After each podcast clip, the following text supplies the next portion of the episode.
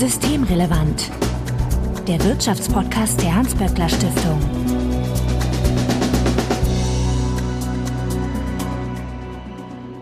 Heute ist Donnerstag, der 23. März 2023. Willkommen zur 132. Ausgabe von Systemrelevant. Wir sind heute zu dritt und ich begrüße Johanna Wenkebach.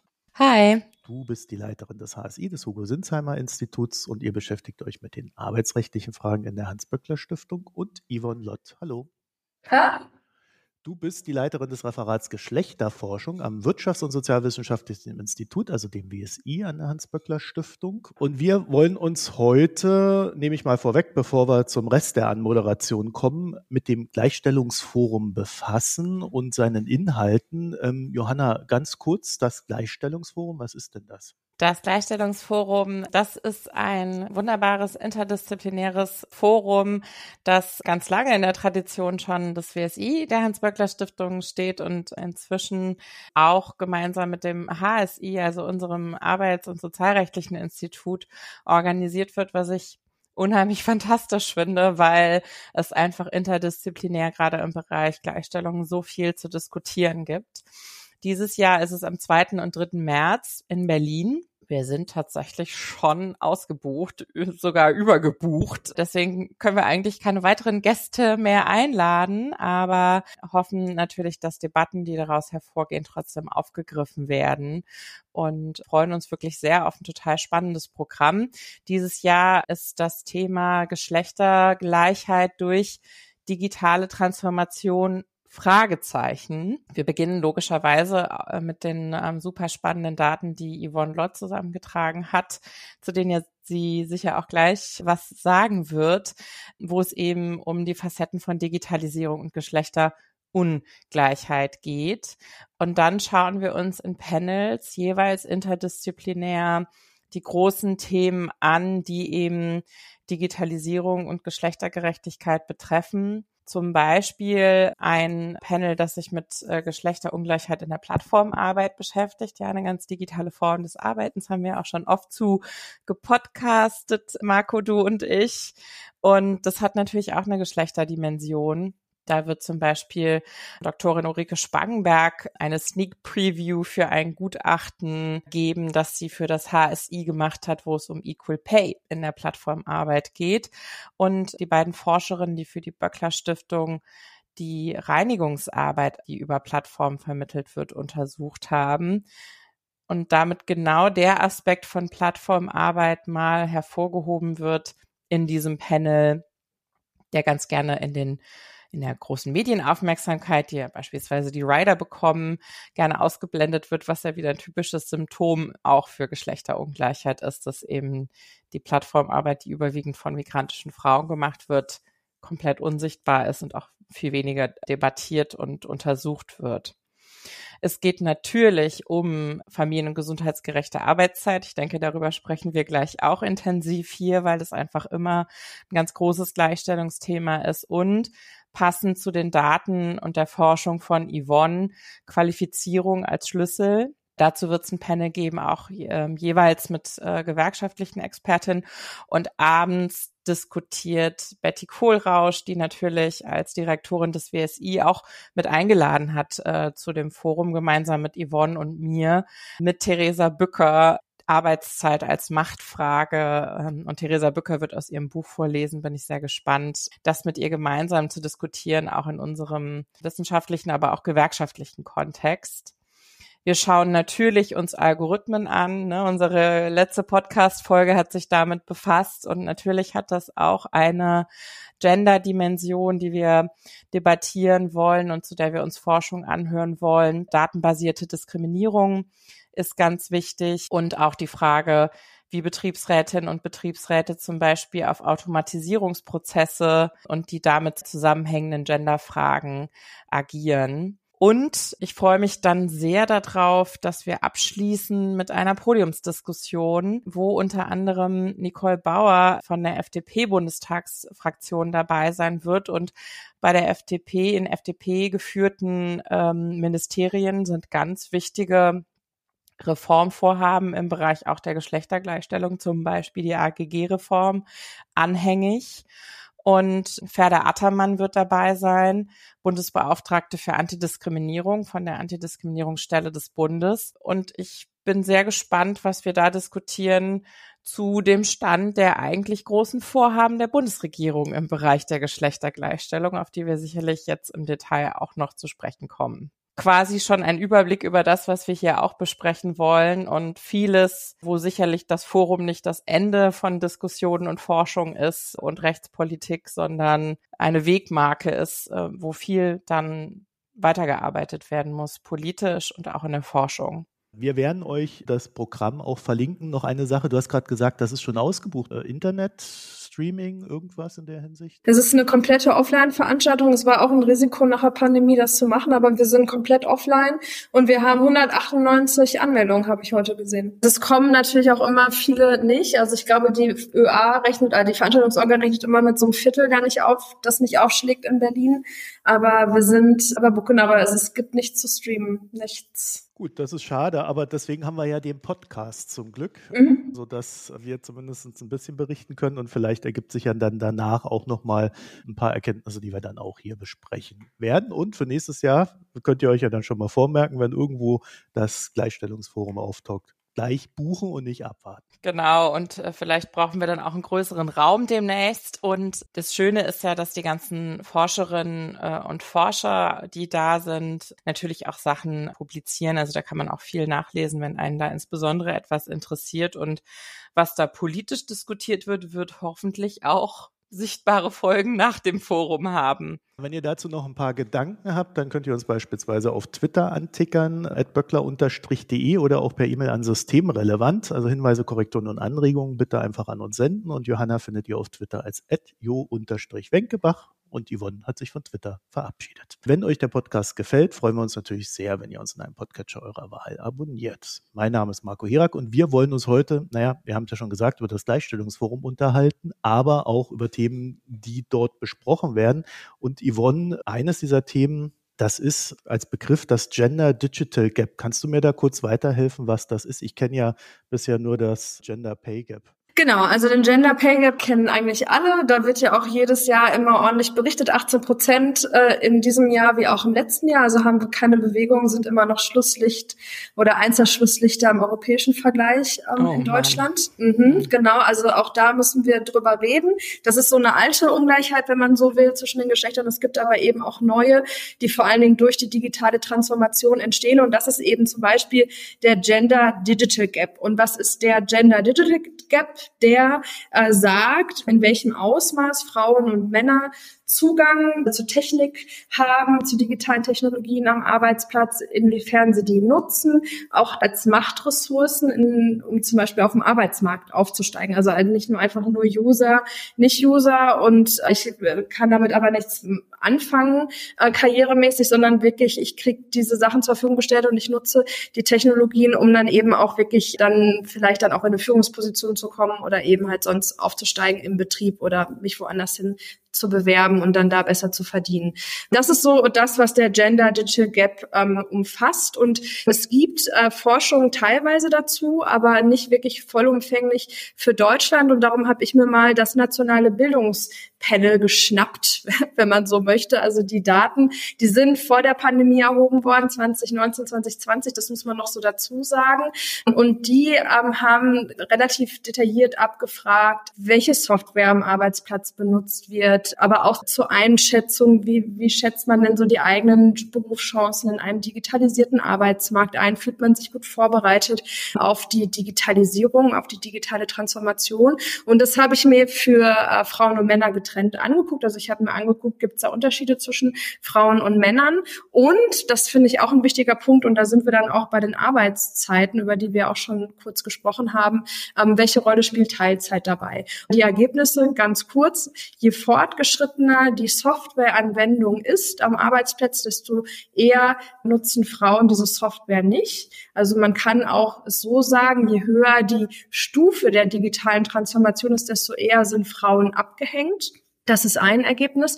Und diese, dieser Gap, also wenn wir das jetzt als der Gender Digital Gap bezeichnen wollen, dann übersetzt der sich tatsächlich auch in dieser Einschätzung über die eigenen Berufschancen. Also Frauen fühlen sich tatsächlich schlechter vorbereitet auf die digitale Transformation oder auf den Umgang mit digitalen Technologien und sie nehmen auch weniger Berufschancen in einem digitalisierten Arbeitsmarkt wahr als Männer. Und wenn wir uns das jetzt nochmal für die Teilzeit angucken, das ist interessant, weil dieser Nachteil, den Frauen haben, den haben vor allen Dingen Frauen in Teilzeit. Also gerade Frauen in Teilzeit nutzen fortgeschrittene Computerprogramme weniger. Die nutzen alleine schon Computer tatsächlich weniger als Frauen in Vollzeit. Und Frauen in Teilzeit nehmen auch eher, nehmen schlechte Berufschancen für sich wahr in einem digitalisierten Arbeitsmarkt als jetzt Frauen in Vollzeit oder eben auch Männer in Vollzeit oder Teilzeit. Also das ist so das, was, was ich mir in diesem Report anschaue und das deutet natürlich auch darauf hin oder das zeigt einmal mehr, dass gerade mit der Teilzeit eben ähm, wirklich ein Problem verbunden ist. Es ist einfach häufig ein Stigma. Ähm, es ist nicht nur ein Hemmnis für die Karrieren, das wissen wir ja, dass eben Teilzeit ein Karrierehemmnis, also ein Hemmnis ist für, für wirklich, ich komme im Beruf weiter, sondern es scheint tatsächlich auch so zu sein, dass Teilzeit auch ein Hindernis ist, um wirklich den Anschluss an die digitale Entwicklung zu bekommen. Also da ist das Risiko da, dass gerade die Teilzeitbeschäftigten abgehängt werden.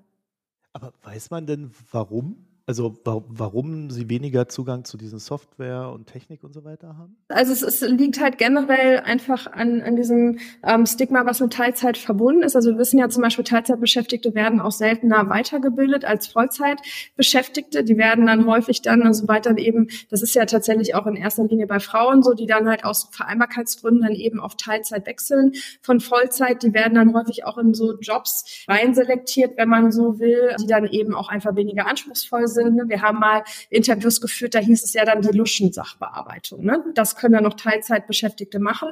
Und die werden dann in solchen Jobs, werden sie dann eben auch einfach weniger tatsächlich weiter qualifiziert. Und der Report, also meine Zahlen deuten halt auch an, nicht nur das, sondern sie haben tatsächlich auch eben Nachteil bei der, bei der Techniknutzung. Und das erklärt sich eben damit, dass auch gerade in diesen technischen Berufen, das sind halt einfach auch typische Männerberufe, ne? also da kommt halt auch dieser Dreiklang, Technik ist Männlichkeit, ist Macht, ne? also das ist, zieht sich so durch alles durch. Und diese Berufe sind tatsächlich typische Männerberufe mit so einer stark verwurzelten Kultur der langen Arbeitszeiten. Es muss Vollzeit gearbeitet werden, es muss auch Überstunden gearbeitet werden. Und gerade da ist es natürlich dann total problematisch, wenn dann eben Beschäftigte ihre Arbeitszeiten reduzieren.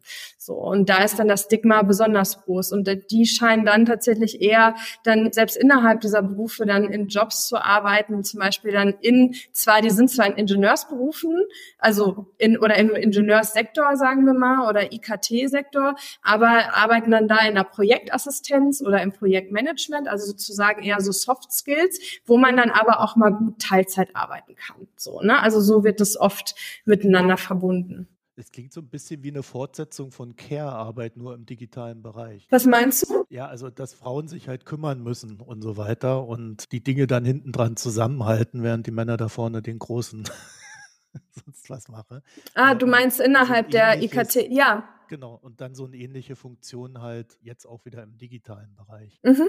Ja, spannend. Ja, könnte man, könnte man so übersetzen oder halt so, so die Parallele ziehen. Ja. Und gleichzeitig spielt ja Sorgearbeit auch noch eine reelle Rolle, also jenseits des Bildes, was irgendwie Möglichkeiten angeht, was Teilzeit angeht. Aber ich würde gerne später nochmal auf das Arbeitszeitthema zurückkommen und jetzt nochmal kurz den Aspekt benennen, dass natürlich, wenn Qualifizierung ein Schlüsselthema ist und wir haben einfach immer noch ganz oft das Phänomen, dass Qualifizierungen überhaupt nicht auf Teilzeit ausgelegt sind und damit Teilzeitbeschäftigte einfach nicht reinkommen in die entscheidenden Programme. Und ich finde aber diese Abwertungsmechanismen, die du beschreibst, und die ja auch in der soziologischen Forschung beschrieben werden, Machtaspekt in Bezug auf Technologie, also wer gestaltet Technologie und das ist mit meiner juristischen Brille total relevant, zum Beispiel auch für die Frage Diskriminierung durch Algorithmen. Macht Technik irgendwas besser, weil sie neutraler ist?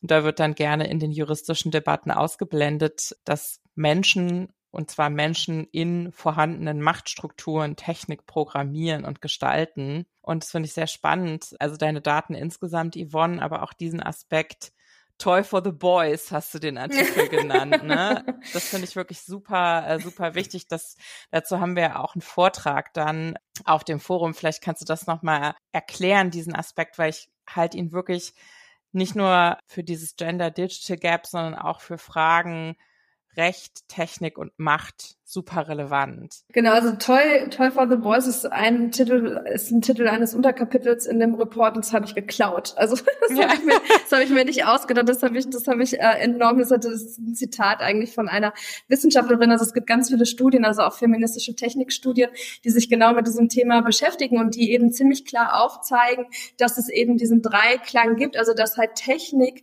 typischerweise mit Männlichkeit verbunden wird. Also es kommt zum Beispiel in diesem Ausdruck oder in diesem Spruch ganz gut raus, der so abfällig ist, Technik oder Frauen und Technik. Technik wird gedacht oder wird verbunden mit Männlichkeit und in einer patriarchal organisierten Gesellschaft, in der wir leben, ist natürlich dann eben auch Männlichkeit mit Macht verbunden analog Park, analog einparken können oder sowas, ne? Genau. Und dann wahrscheinlich auch so eine self-fulfilling prophecy von wegen, den Mädchen wird schon gesagt, das könnt ihr nicht, das ist für die Jungs und die genau. Selbstwahrnehmung genau. zieht sich dann durch im eigenen beruflichen Bildungs- und äh, beruflichen Werdegang. Genau, und eben halt auch letztlich und wird eigentlich nochmal auch bestätigt und verstärkt und reproduziert durch die Technikentwicklung selber, weil eben auch diese Forscherinnen, die in diesen feministischen Technikstudien unterwegs sind, die betonen eben auch, dass auch so Geschlechterstereotype, also Vorstellungen darüber, was die männliche Natur und die weibliche Natur ist. Und sobald wir mit so Naturbegriffen arbeiten, müssen wir ja eh schon ähm, solche Ohren kriegen und in Hab-Acht-Stellung sein, weil es natürlich immer hochproblematisch ist, biologistisch zu argumentieren. Aber in diese Technikentwicklung geht eben genau auf das rein, was wir als natürlich männlich, natürlich weiblich sehen. Also da werden dann irgendwelche Designers sind dann eben in erster Linie Männer, die dann diese Technik gestalten, die darüber entscheiden, welche Technik wird jetzt eigentlich gemacht, für wen, wer sind die User, sind es Frauen, sind das Männer, je nachdem, welche Usergruppe im Kopf der Entwickler ist, wird dann eben die Technik so oder so gemacht. Also halt eher für Frauen, was man sich so vorstellt, wie Frauen sind. Eben weiche Technologie ist es dann vielleicht so harte Technologie, das dann eher für die Männer komplexe Technologie, die dann halt auch komplizierter sind, die ist dann auch eher mit Männlichkeit verbunden. Also diese Geschlechterstereotype und diese traditionellen Vorstellungen, wie Frauen und Männer sind und was sie tun und was sie nicht tun und was sie interessiert und was sie nicht interessiert, das kommt halt in die Technik rein, das wird dann genutzt und reproduziert dann eigentlich auch diese, diese Geschlechterstereotype wieder dann im Alltag. Ne? Also es ist dann halt wirklich, es wird dann zurückgekoppelt. Und das ist ein ganz großes Thema, dass eben Technik nicht neutral ist. So, ne? Und das ist eben das, was häufig gedacht wird, aber Technik wird eben gemacht und es äh, ist eben eingebettet in Machtverhältnisse, die wir in Gesellschaft haben. Und wir haben halt eben eine patriarchale Gesellschaft und da ist dann eben der männliche Blick in der Technikentwicklung dann dominant. Um nochmal diesen intersektionalen Bezug aufzumachen, wir haben auch eine rassistische Gesellschaft und wahrscheinlich treffen diese Analysen, auf die du da Bezug nimmst und die du auch beschreibst in deinem Report zu Technologie und Macht natürlich und Stereotype genauso auch auf Technik und Rassismus zu. Und ähm, deswegen finde ich das wirklich unheimlich wichtig, das in den Blick zu nehmen bei diesen Digitalisierungsdebatten und das eben auch in den Blick zu nehmen für zum Beispiel die Ausgestaltung von Antidiskriminierungsrecht. Ich meine, wir hatten gerade dieses tolle Urteil vom Bundesarbeitsgericht, über das wir uns alle gefreut haben in der feministischen arbeitsrechtlichen Community, wow, ein Meilenstein bei der Durchsetzung von Entgeltgleichheit. Eine Frau, die nach jahrelangem Prozessieren gewonnen hat gegen ihren Arbeitgeber, der ihr jetzt 14.000 Euro Lohn nachzahlen muss. Das ist das, was sie weniger bekommen hat als ihr männlicher Kollege. Die Frau ist erstmal in Tränen ausgebrochen. Ich finde, dieser ganze Fall zeigt, wie unheimlich schwierig es ist, sich gegen Diskriminierung zu wehren. Ja, ein Antidiskriminierungsrecht, das darauf angelegt ist, dass Menschen sich als Einzelpersonen in dem Machtverhältnis Arbeit sich ihrem Arbeitgeber gegenüberstellen, gegen ihn prozessieren. Das wollen die wenigsten aus verständlichen Gründen machen. Es fehlen irgendwie kollektive Handlungsmöglichkeiten.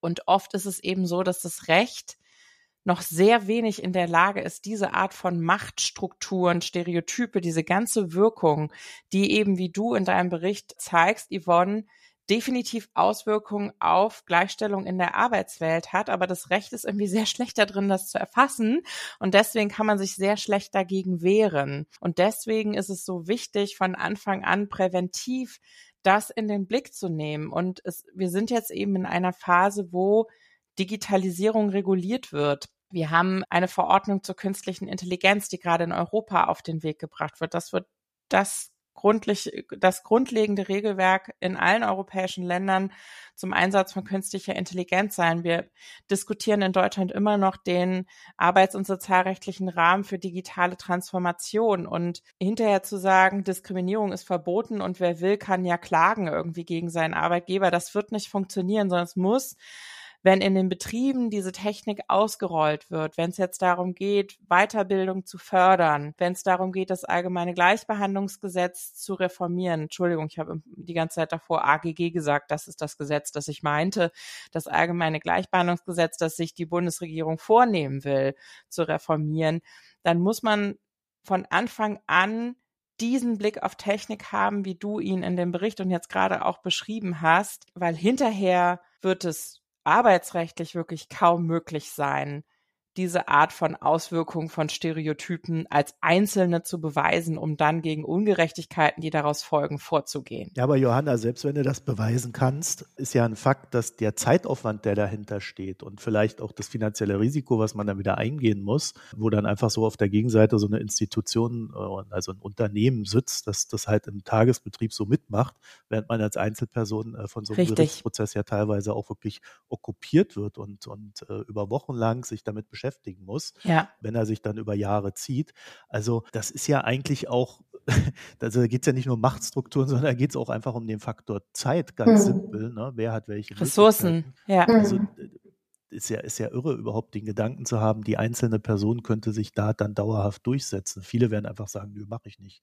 Lieber das Geld ab, genau. fertig. Und je marginalisierter die Person insgesamt ist, umso geringer sind die Ressourcen, um Recht gegen Diskriminierung und diese Art von Benachteiligung im Arbeitsleben sozusagen, um dagegen vorzugehen. Und diese Benachteiligung, natürlich sind das Persönlichkeitsrechtsverletzungen, ja, es geht sozusagen um Fragen der Würde, aber es geht auch um harte ökonomische Folgen, ja. Also dieser Digital Gender Gap, da geht es ja darum, wer macht die sicheren, gut bezahlten Jobs der Zukunft wessen Arbeitsplatz bleibt in der digitalen Transformation erhalten, wessen Arbeitsplatz wird abgewertet. Daran hängt die Frage, ob man in Rente gehen kann und natürlich auch unterschiedliche Möglichkeiten, zum Beispiel Familie und Beruf zu vereinbaren. Und all das sind ja ganz harte ökonomische und soziale Folgen, die an diese Art der Ungleichbehandlung geknüpft sind, so dass es nicht nur um Wohlfühlfragen geht, wie es ja ganz gerne auch dargestellt wird von Gegnern von Gleichstellungsrechten. Ja, und die Unternehmen rechnen das ja. Ne? Die sagen dann 10 Prozent klagen, das kostet mich so und so viel. Die anderen klagen nicht. Das lohnt sich für mich. Richtig. Und ich weiß nicht, ob das nicht kurzsichtig ist, weil ähm, es ja durchaus einen heftigen Fachkräftemangel gerade auch in IT-Bereichen gibt. Und das wollte ich Yvonne sowieso noch mal fragen. Also ändert sich da was in den Bereichen,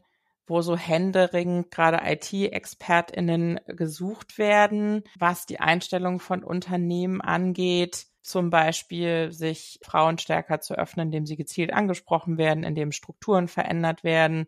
Oder ist sowas Wunschdenken? Hast du das untersucht? Nee, das habe ich nicht untersucht und das müsste man tatsächlich auch, glaube ich, die Praktikerinnen, die dann bei uns auf dem Gleichstellungsforum ja. sind, auch fragen, wie deren Wahrnehmung in den einzelnen Branchen ist. Also dafür ist ja auch immer so Veranstaltungen ja auch für uns total gewinnbringend, weil wir ein ja. bisschen mit der Praxis in Dialog kommen und dann auch mal nachfragen können, sag mal, wie ist denn das bei euch? Im IKT-Sektor bewegen sich da die Unternehmen und versuchen jetzt auch gezielt die äh, Frauen eben zu gewinnen und jetzt auch irgendwie gegen die Stigmatisierung von Teilzeit anzugehen. So, ne? Also was wir auf jeden Fall haben, also ich meine, wir haben eine digitale digitale Transformation ja jetzt auch nicht seit gestern und wir haben ja auch den Fachkräftemangel jetzt auch schon eine Weile, jetzt auch nicht super lange, aber halt schon eine Weile und der Frauenanteil in den technischen Berufen ist natürlich immer noch gering. Ne? Also es ist jetzt nicht so, dass wir da eine eklatante Zunahme bekommen haben und das Problem an dieser ganzen Geschichte, wie Gesellschaft Technik denkt und Technik konstruiert und eben mit Männlichkeit verbindet, das ist ja so, dass Frauen sich ja schon viel früher, also das Problem fängt ja früher an teilweise. Es fängt ja nicht erst an,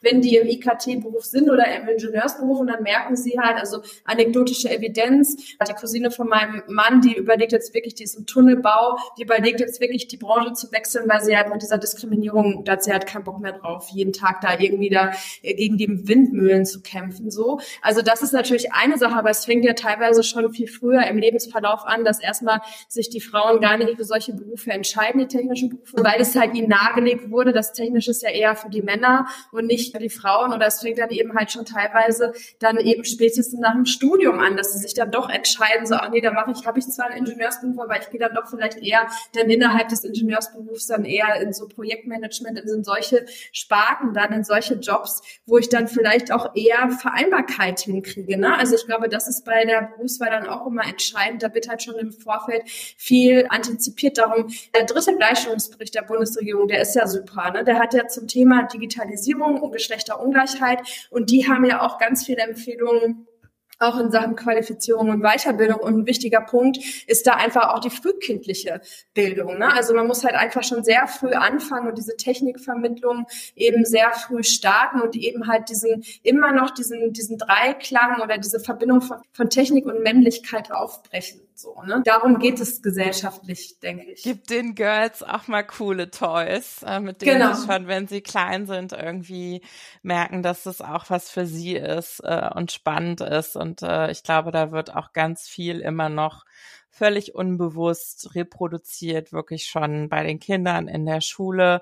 Und also zu der Frage mit, wie verhält sich das mit dem Fachkräftemangel, habe ich schon eine These. Ähm, und da könnte man dann auf das Beispiel Arbeitszeit zurückkommen, weil was ich irgendwie wahrnehme auf der Arbeitgeberseite bei Digitalisierungsdebatten ist, dass sie eben sagen, ja, wir müssen jetzt das Arbeitszeitrecht ändern, weil in Zeiten der Digitalisierung ist es ja überholt dass es irgendwie sowas wie eine Ruhezeit gibt und Arbeitstage, deren Länge gesetzlich begrenzt ist, weil alles ist ja rund um die Uhr und immer da. Und außerdem wird dann das eben sehr stark so als eine Art von Freiheit und Autonomie verkauft, insbesondere immer kommuniziert, auch mit Blick auf, das ist doch Vereinbarkeit und das ist was, was von den Arbeitgebern kommt. Es ist doch Vereinbarkeit, wenn man nachmittags ein bisschen Sorgearbeit machen kann und die Freiheit dazu hat und dann aber muss es ja wohl möglich sein, noch bis 23 Uhr ein paar E-Mails zu schreiben, ohne dass man dann gleich äh, am nächsten Morgen irgendwie später anfangen muss. Das ist für mich nicht wirklich so eine echte Idee von, wir wollen das Arbeits Kräftepotenzial von Frauen heben und sie nicht einfach nur dabei ausnutzen und sagen, macht halt irgendwie 15 Stunden Tage in einer Kombination aus Sorgearbeit, die natürlich nicht als Arbeit definiert ist. Das hätte jetzt Betty Kohlrausch gesagt, die leider hier nicht dabei sein kann, aber sondern es wird irgendwie so versucht, alles so in einen Tag zu quetschen um eben doch noch dieser Vollzeitnorm gerecht zu werden und dann mit Unterbrechungen. Und ich habe eher den Eindruck, dass es zu Lasten von Beschäftigten geht und es nicht wirklich darum geht, echt Vereinbarkeit zu ermöglichen, um eben Menschen mit Sorgepflichten für diese Branchen, für diese Berufe und diese Art von digitalisierter Arbeit zu gewinnen. Ja, es ist interessant, weil man könnte jetzt auch sagen, okay, wir haben Digitalisierung, wir haben viele Prozesse, Arbeitsprozesse, die sind digitalisiert, die sind auch vielleicht automatisiert, das sind Zeitersparnisse und wir können ja auch alle kürzer arbeiten. Ne? Aber ja. das, Kapi das Kapital, wenn man es jetzt mal ein bisschen, ich habe gestern den Podcast Wohlstand für alle gehört, darum bin ich jetzt so ein bisschen gerade auf dieser Schiene so, aber also die Arbeitgeber haben da ja anscheinend kein Interesse daran, zu sagen, ach so, die Produktivität ist super so, wir ähm, haben eigentlich Zeitersparnisse, also arbeitet doch alle mal kürzer und habt wirklich eine Vereinbarkeit. Und ich stimme dir total zu, Johanna, dass dieses Vereinbarkeitsargument ist doch einfach ein Scheinargument. Also wer wirklich denkt, dass es äh, eine prima Vereinbarkeit ist, irgendwie irgendwie am Nachmittag Sorgearbeit zu leisten, dann die Kinder, also die, das Essen für die Kinder zu machen, die Kinder ins Bett zu bringen und dann noch sich an den Schreibtisch zu setzen, weil wirklich was abgearbeitet werden muss und nicht nur so, ach ja, ich mache mal so ein paar E-Mails oder so. Das ist so hanebüchend. Und ich habe mhm. ähm, von einer Kollegin eine Grafik geschickt bekommen, die hatte die BDA veröffentlicht und da ist so ein Tag von Eltern grafisch dargestellt, wie sie sich das so vorstellen. Und danach würdest du dann, liebe Johanna, dann von 18 Uhr bis 19.30 Uhr im Fitnessstudio sein und von 19.30 Uhr bis 22.30 Uhr noch, noch arbeiten. Wann du da isst und wann du vom Fitnessstudio nach Hause fährst. Und, und ob vielleicht das Kind nicht einschläft, dass ich ins Bett bringe. Frag mich nicht, frag mich nicht, wo das oh. drin ist so, aber die haben halt wirklich grafisch dargestellt und den Tag in Scheiben geschnitten mit so Slots, wo du wirklich einfach die Zeit, also eigentlich die Zeit, deine Lebenszeit ist komplett ökonomisch effizient genutzt, so, ne? Sogar Capacity Building, was deinen ja. gesunden Rücken genau. angeht, genau. um weiter genau. zur Verfügung zu stehen. Ah, genau. komme ich leider nicht zu. Genau, genau, genau ich würde zu dem Thema E-Mail gerne, äh, ich habe da keine Evidenz zu, aber ich glaube, da kann jeder mal äh, in sein E-Mail-Fach gucken. Mir ist irgendwann aufgefallen, ich kriege längere E-Mails von Frauen als von Männern. Und ich höre immer nur Männer sagen, dass man abends um 23.30 Uhr noch E-Mails schreiben soll. Ich würde das gern so stehen lassen. aber ich, ich vermute da einen Zusammenhang. Aber es ist ja tatsächlich habe ich so das Gefühl, mit der Digitalisierung so ein, dieses Thema Arbeitszeitverteilung neu aufgekommen, weil eigentlich war es ja klar, ne? Drei mal acht, acht Stunden schlafen, acht Stunden arbeiten, acht Stunden Freizeit. Arbeitszeitverteilung und Arbeitszeiterfassung wird beides aufgemacht. Und die Arbeitszeitverteilung, genau, das wird eben in Frage gestellt, weil einfach digitale Technik natürlich ermöglicht, dass Arbeit immer da ist, rund um die Uhr verfügbar ist und da gibt's auch amerikanische Soziologinnen, die das auch mit Blick auf diese Formen, die wir auch auf dem Forum nochmal anschauen, von Plattformarbeit angucken. Also es ist ja so, dass das Internet dir quasi jede Minute irgendwie Clickwork zur Verfügung stellt, ne, so dass wirklich jede Minute unseres Tages irgendwie sich in Geldverdienen verwandeln lässt und Leute Apps auf ihren Handys haben, die wirklich die ganze Zeit sagen, willst du nicht kurz noch bei der Tankstelle vorbeifahren und checken, ob die Auslage richtig ist, dann kannst du 53 Cent verdienen, so rund um die Uhr, rund um den Globus. Natürlich verändert das irgendwie Arbeitszeit, aber was ich die ganze Zeit sage ist, und ich war auch sehr froh, dass Yvonne auch nochmal das aus der Befragung als Daten rausgezogen hat, aus der Beschäftigtenbefragung, die Körper von Menschen und die menschlichen Bedürfnisse haben sich ja nicht verändert. Also es ist immer noch besser für unsere Körper, nachts zu schlafen. Und die Zeit, die man mit Familie und Freunden verbringen kann, ist immer noch der Feierabend. Deswegen fand ich das total hilfreich, dass du diese Daten auch jetzt nochmal veröffentlicht hast, Yvonne, dass Menschen auch immer noch eben den Wunsch haben, logischerweise dementsprechend Feierabend zu machen, gemeinsam. Genau, vielleicht um die Hörerinnen, HörerInnen abzuholen. Genau, wir haben ähm, in der Erwerbspersonenbefragung, die wir in der Stiftung regelmäßig machen, haben wir in der letzten Welle gefragt, wann wollen Sie den Feierabend machen? Also wann wollen Sie, wenn Sie sich aussuchen können, wann würden Sie den Arbeitstag gerne beginnen? Und wenn Sie es aussuchen könnten, wann würden Sie Ihren Arbeitstag gerne beenden? Und nur drei Prozent der Beschäftigten, und das war wirklich, ob das jetzt Männer, Frauen sind, Eltern, Nicht-Eltern, Eltern völlig egal. Nur drei Prozent wollen nach 18 Uhr Feierabend machen. Also der Wunsch ist, wenigstens bis 18 Uhr den Arbeitstag zu beenden. So. Und das zeigt ganz klar, dass der Wunsch der Beschäftigten eben nicht ist, wie eben oft postulieren, ja, dann ne, ist ja total toll, sich dann eben noch mal so zwei, drei Stunden dann bis 22 Uhr oder 23 Uhr an den Schreibtisch zu setzen. Und was wir in der Befragung auch gemacht haben, ist, wir haben auch nach einer konkret nach einer Vier-Tage-Woche befragt. Das ist noch nicht veröffentlicht, das kommt jetzt wahrscheinlich im März und haben halt gefragt, wollen Sie eine Vier-Tage-Woche, also wirklich eine kürzere Arbeitszeit? Und wenn ja, warum? Und 80 Prozent der Befragten, also der Beschäftigten, wir haben es hochgerechnet, 80 Prozent haben gesagt so, ja, wir wollen eine Vier-Tage-Woche, die meisten bei gleichen Lohn, aber sie wollen kürzer arbeiten. Und warum? 96 Prozent haben gesagt, weil ich Zeit für mich selber haben will. Also die Familie oder so, oder die Freunde, Hobbys, das war noch nicht mal auf Platz eins. Auf Platz eins eins war einfach dieses, ich setze mich mal eine halbe Stunde mit einem Kaffee auf das Sofa und gucke Löcher in die Luft, oder? Also so, nee, ist doch, also ja, und ich glaube, das geht doch allen so. Und das ist so ein starkes Ergebnis, dass wir, wenn wir uns jetzt wieder diese BEA Illustration an, also innerlich anschauen, mit diesem Scheibchenweise, diese effiziente Nutzung des Arbeitstages so. Und da ist keine Zeit für, ich sitze jetzt mal auf dem Sofa für eine halbe Stunde und guck mal Löcher in die Luft. Ne? Aber das ist ja so wichtig, eben diese Zeit für sich selber zu haben. Und es ist eben, wie die Empirie zeigt, ein Wunsch von ganz, ganz vielen Beschäftigten in Deutschland. Finde ich super spannend. Da freue ich mich total, wenn ihr das veröffentlicht. Wir müssen dann unbedingt auch nochmal dazu podcasten, weil es gab ja auch die ganz spannenden Ergebnisse zu dem Pilotprojekt da in Großbritannien. Also das setzen wir uns unbedingt mal dann für einen weiteren Podcast aufs Programm, würde ich sagen, Marco. Ich wollte noch kurz das Arbeitszeiterfassungsthema ansprechen, weil das einfach politisch gerade so virulent ist und einfach so wichtig ist und zusammenhängt mit der Frage, haben wir in Zukunft noch Ruhezeiten? Ähm, uns hat ja wichtige Urteile gegeben vom Europäischen Gerichtshof und jetzt auch vom Bundesarbeitsgericht, wo eben gesagt wurde, Arbeitgeber haben die Pflicht, Arbeitszeit zu erfassen und das dient dem Schutz der Gesundheit von Menschen. Und obwohl der Europäische Gerichtshof das schon 2019 entschieden hat, war die Aufregung bei den Arbeitgebern, als das Bundesarbeitsgericht das jetzt auch nochmal gesagt hat, riesengroß.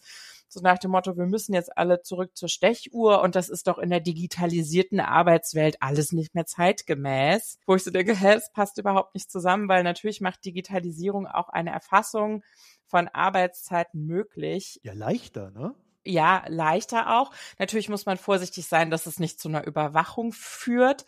Und da merke ich zum Beispiel in den Debatten, die ich führe, dass eben auch Angst vor Technik und den Möglichkeiten, und ich meine, das sind ja auch keine unberechtigten Ängste, weil Digitalisierung schafft unglaubliche Kontroll- und Überwachungsmöglichkeiten für Beschäftigte oder für Arbeitgeber von Beschäftigten. Aber das ließe sich ja alles gut regeln. Aber ich bin sehr gespannt. Das Bundesarbeitsministerium hat angekündigt, einen Gesetzesvorschlag zur Arbeitszeiterfassung zu machen was da herauskommt. Und ich fürchte, das werden wir dann auch sehr kritisch diskutieren müssen, ob das eine wirkliche Verbesserung ist, die es einfach praktisch handhabbar macht und Arbeitszeiterfassung in einer digitalisierten Arbeitswelt ermöglicht. Oder ob da Grenzen geöffnet werden, die dann auch wieder zum Nachteil von Frauen sich auswirken, weil halt geregelte Arbeitstage, Pausen und auch ein Bedürfnis nach Ende, weil man zum Beispiel Sorgepflichten hat, dann weniger relevant werden und man unter Rechtfertigungsdruck gerät, zu sagen, warum man nach 18 Uhr nicht mehr auf dem Handy oder per E-Mails permanent erreichbar ist. Ja, also ich fürchte, dass sowas eben auch dann wieder unterschiedliche Folgen auf die Geschlechter haben wird. So. Das ist ja tatsächlich so ein Thema mit der Arbeitszeiterfassung auch, weil wir ja auf der anderen Seite immer noch in den Unternehmen diese Präsenzkultur haben. Ne? Also mhm. äh, wie zeigt man dann in einer digitalen Umgebung Präsenz? wie wenn nicht durch, man ist spät abends dann noch an den E-Mails dran zum Beispiel. Ne? Das, das, äh, selbst wenn man den ganzen Tag sonst nichts tut, symbolisiert das abends E-Mails schreiben ja irgendwie dann doch, dass man besonders da ist fürs Unternehmen. Das ist spannend, Marco. Ähm, wir arbeiten gerade an dem Konzept digitales Präsenzverhalten. Also wir sind einige Forscherinnen und ich. Wir stellen das tatsächlich auch auf dem Gleichstellungsforum vor. Also Lena Hipp vom WZB stellt es vor. Anja Carstensen ist noch mit im Projektteam und Anja Abendroth.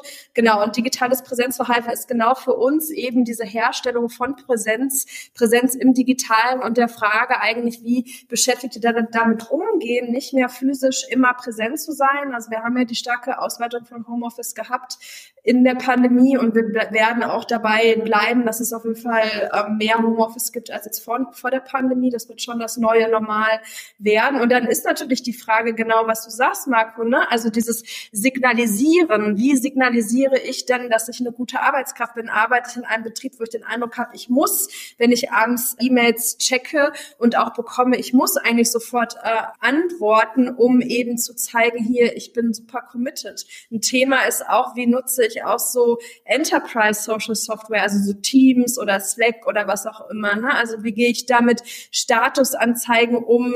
Bediene ich Genau, bediene ich Chats irgendwie parallel, weil ich den Eindruck habe, ich muss hier die ganze Zeit zeigen, ich bin am Start, was macht das eigentlich für meine Arbeit und wer kann das eigentlich? Ne? Also das ist ja auch nochmal die Frage, wer hat die Ressourcen am Arbeitsplatz dann auch ständig irgendwie diese Präsenz zu signalisieren und da sind wir auch wieder bei der Teilzeitbeschäftigten, die dann meistens so, also die machen ja oft die Menge, wenn wir ehrlich sind, von Vollzeitbeschäftigten einfach nur in kurzer Zeit für weniger Geld und die haben dann natürlich die Ressourcen viel weniger, die zeitlichen dann da irgendwie sich ewig aufs Slack oder in Teams in irgendwelche Debatten einzuklinken. Dann würde ich sagen, sind wir an dieser Stelle für heute durch. Aber ich, ich, ich fürchte, ich freue mich natürlich, aber äh, ich fürchte, wir haben noch ein paar Themen entdeckt, über die wir dann noch mal ein bisschen ja. äh, reden müssen, gerade auch in der Zukunft. Unbedingt. Äh, ich schreibe gleich eine Mail an die Digitalredaktion. die uns Neues für den Themenspeicher. loslassen werden äh, und wo uns eher so ein paar harte Kämpfe ins Haus stehen, so die Zukunft betrifft.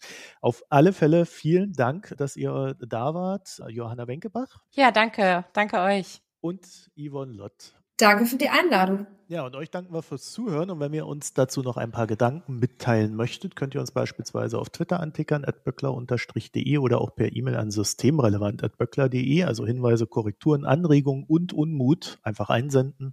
Und Johanna findet ihr auf Twitter als jo-wenkebach. Und wenn ihr den Podcast mögt, dann könnt ihr uns in einem Podcatcher eurer Wahl abonnieren. Dann bis nächste Woche. Tschüss. Ciao. Ciao, ciao. Das war Systemrelevant, der Wirtschaftspodcast der Hans-Böckler Stiftung.